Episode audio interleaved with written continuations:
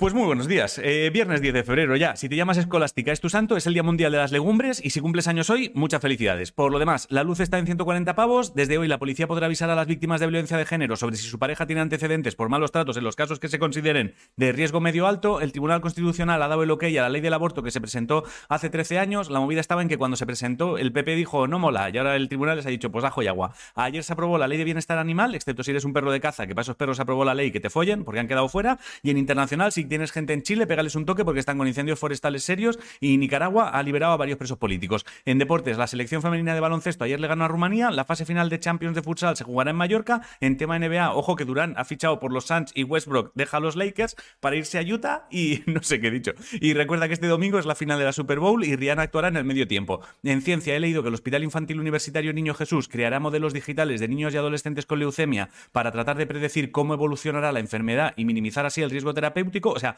como muñecos vudú, pero para hacer el bien. Y en Nueva Zelanda han encontrado huesos fósiles de pingüinos que vivieron hace unos 57 millones de años y que pesaban 150 kilos. O sea, se ha descubierto que los pingüinos ahora son graciosos, pero hace 57 millones de años igual te pegaban una hostia que te arrancaban la cabeza. En cultura, recuerda que el sábado son los Goya, Mario Vargas Llosa ha sido nombrado académico francés, el compositor Burbácara ayer murió, que es el que compuso la banda sonora de Dos hombres y un destino, que es una peli que si no has visto deberías, y si te gustan los coches antiguos y estás por Vigo este fin de, se celebra Retro Galicia 2023, que es una exposición internacional precisamente de eso. En cine, si eres fan de Spielberg, tienes peli nueva suya, Los Fabelmans, una de miedo española llamada La Niña de la Comunión y una de animación llamada Mi querido monstruo, ¿vale? Que tiene buena pinta. En música, desde ayer tienes en preventa lo nuevo de Ana Mena, Bello Drama, también tienes cosas de Nena da Conte, de Luis Fonsi con Abraham Mateo, de Paramore, de Niña Polaca y de Barry Brava. Y si eras fan de la quinta estación, creo que vuelven antes de que acabe el año. En videojuegos ya tienes disponible el Hogwarts Legacy y desde el martes en Fornite tienes desbloqueadas las misiones de Gerald de Rivia. En esports, ayer terminó la primera vuelta de la Superliga y Bison se ha quedado en cabeza de tabla y poco, poco más, creo. No, si no sabes qué comer, hazte alubias arroceras. La frase de hoy es disfrutar de la vida, esto no es un ensayo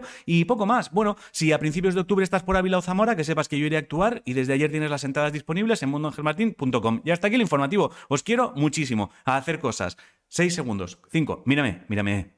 Te quiero. Pasa buen fin de.